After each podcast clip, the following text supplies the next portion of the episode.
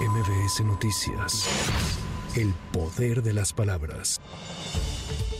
El presidente Andrés Manuel López Obrador encabezó una reunión en Palacio Nacional la tarde de este miércoles con empresarios, del con empresarios del sector turístico de Acapulco. Francisco Cervantes, presidente del Consejo Coordinador Empresarial, destacó que algunos hoteleros dijeron que abrirán parcialmente el próximo 15 de diciembre. Asimismo, dio a conocer que el tianguis turístico se debe llevar a cabo sí o sí para reactivar al puerto. La reactivación económica, es el tianguis turístico es llevarlo a cabo, sí o sí. Los hoteles empiecen a abrir habitaciones lo antes posible. Hay facilidades en los intereses que el gobierno pueda ayudarles. La iniciativa privada está haciendo un esfuerzo muy importante económicamente, más el apoyo de los seguros para todos los condominios y hoteles y casas que podamos reactivar. Hay algunas preocupaciones, sí, de qué tan capaces somos de abrir. El tianguis turístico va a ser el 8 de abril. Podemos llegar. Los hoteleros dijeron, pues si nosotros vamos a abrir el 15 de diciembre, Además, importó que habrá una presencia muy importante de la Guardia Nacional, la Marina, la Sedena y policías municipales y estatales para atender el tema de la seguridad. En tanto, la Coordinación Nacional de Protección Civil informó que la Fiscalía General de Guerrero mantiene un registro oficial de 48 decesos y 31 personas no localizadas.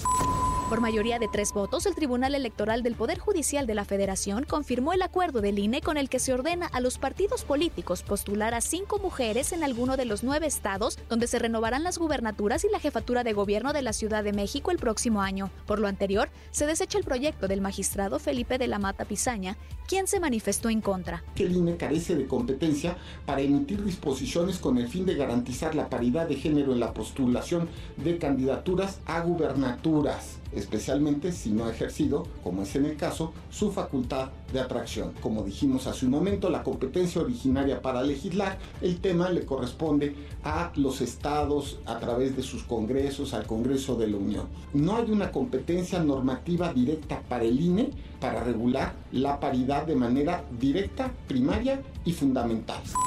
En la Cámara de Diputados se discute el presupuesto 2024 en lo particular. Entre golpes y gritos, los legisladores presentan reservas referentes al Fondo de Apoyo para la Reconstrucción de Guerrero. El PRI propuso, por su parte, la desaparición del FOBAPROA para destinar los recursos que iban al pago de esa deuda y apoyo de dicha entidad, mientras que Morena y aliados acusaron que asesores del Frente Amplio votaron por los legisladores de la oposición, por lo que exigieron que se abriera la votación en el tablero. Sin embargo, la moción fue desechada.